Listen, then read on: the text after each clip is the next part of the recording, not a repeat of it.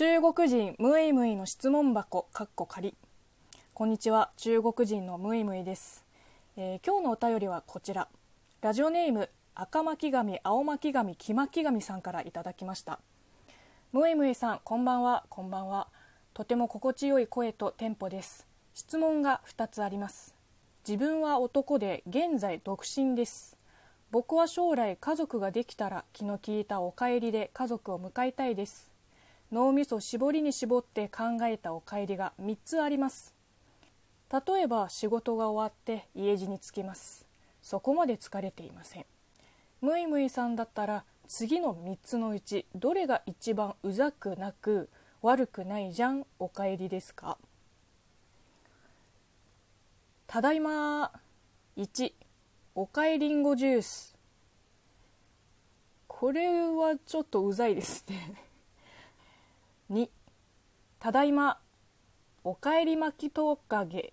いえねえっとおかえり巻きトカゲ。言いにく言いにくラジオネームより言いにくいぞこれ。うんこれもいまいちだな。クレヨンしんちゃん なのこれ。3ただいまおかえりこ。いやこの3つだったら断然おかえりこだね。またムイムイさんだったらどんなおかえりしますか？ムイムイ流面白おかしなおかえりを一つ教えてください。まだ見ぬ未来の家族ができた時のために参考にしたいです。ご教示ください。よろしくお願いします。いや本当にわざわざあのこんな長文のお便りを送ってくれてすごく嬉しいけどこれ投稿する番組間違ってません？私は日本の芸人さんか何かと勘違いされてます。ね。赤巻紙青巻紙黄巻紙さん。こんな滑舌練習みたいなラジオネームにして残念ながら読めるんだよ。アナウンス科卒だぞ。おかえり巻きトカゲの方が言いにくいよ。外国人にとっては。あとはねムイムイ流面白おかしなおかえりなんてそんなの一個もないわ。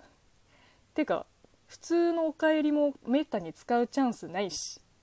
そんな一発芸的なことを期待されてもな。困ります。えなになになになに？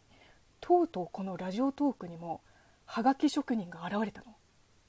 これ真面目に答えたら場がしらけちゃうやつじゃん。やめてよ。どうすればいいんだこれ。いや本当にもうまだ見ぬ未来の家族のために絶対他のことを先に考えた方がいいよ。おかえり子とか考えてる場合じゃないよ。おかえり子はめっちゃおもろいけどっていうことであのお役に立てなくてすいません。でもね真面目な話こういうお便りを送ってくれて本当にありがたいし勉強になります。というのはこの文章完全に読まれるために書かれたのが分かります。読みやすい。言葉のチョイスもね音にすると聞きやすいし分かりやすい。文章の起承転結までちゃんとあってすごいですね。これがはがき職人か。なんか私のラジオ番組に送るにはもったいない気がするけど改めてお便りありがとうございます。また送ってくださいね。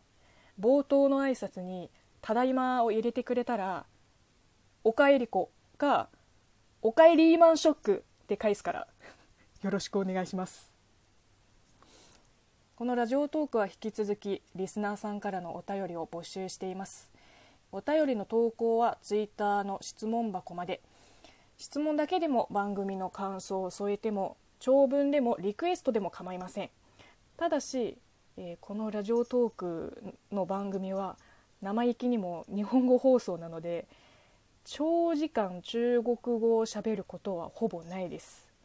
トークの内容によって固有名詞の中国語読みはちょいちょい入れたりしてますけどせいぜい単語レベルかな。